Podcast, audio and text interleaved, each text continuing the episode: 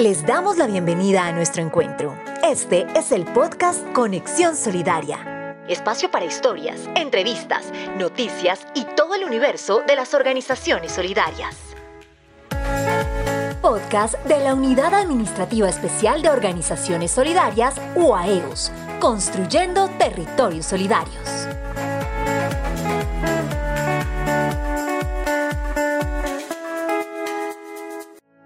Hola, bienvenidos a Conexión Solidaria, el podcast de la UAEOS, la Unidad Administrativa Especial de Organizaciones Solidarias, la entidad que fomenta y fortalece a las empresas de economía solidaria, el cooperativismo y la asociatividad en el país. Soy Jaime Vaquero y en esta ocasión, y conmemorando a la mujer trabajadora en este mes de marzo, quiero invitarlos a que me acompañen en esta charla con una dama trabajadora y emprendedora perteneciente a la Asociación de Campesinos Productores de Alimentos de Urabá, Azocpraur se trata de Silvia María González Escudero, que nos hablará del rol que desempeña y lo que significa el aporte de la mujer en una organización solidaria. Silvia, bienvenida a este espacio de Conexión Solidaria y cuéntenos, ¿cuántas mujeres hay en la asociación?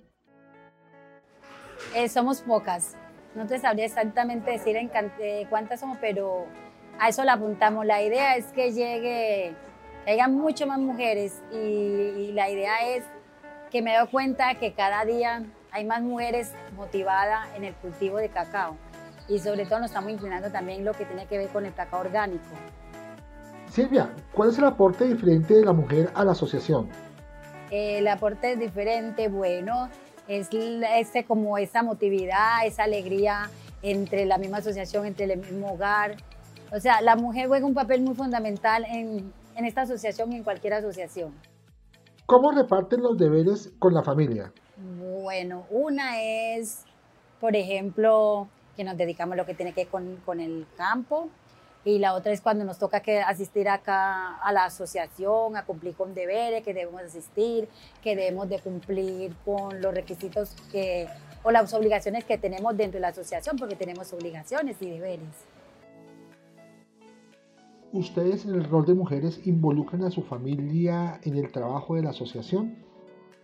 Claro, en ese momento yo hablo por mí, tengo dos hijos, tengo un hijo que vive conmigo, un hijo ya de 18 años, lo motivo, cada día lo estoy motivando, es más, quiero que le haga parte de, la asociación, quiero que sea técnico de la asociación, o sea, dejar de legal, que no se acabe esa, esa, esa, o sea, no dejar acabar eso, ya que vienen nietos en camino, entonces esa es la idea, motivarlos día a día.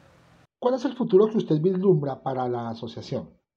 Bueno, el futuro es que cada día crezcamos como asociación, como seres humanos y la verdad es que esto crezca, que esto no se quede nomás aquí en la región, sino que salga fuera de la región y por qué no fuera del país. Silvia, finalmente un mensaje para las mujeres en su mes. Las invito a todas las mujeres de, del país todas las que sean cacauteras y, quieran seguir, las invito y las motivo para que se vinculen a la familia cacauteras y también al cacao orgánico. Pues bien, era Silvia María González, una cacaotera urabeña y pujante que representa la labor y el esfuerzo de la mujer campesina y solidaria que hace empresa y promueve el desarrollo en las regiones. A ella un agradecimiento especial por estar con nosotros en este espacio y a usted por escucharnos aquí en nuestro podcast Conexión Solidaria.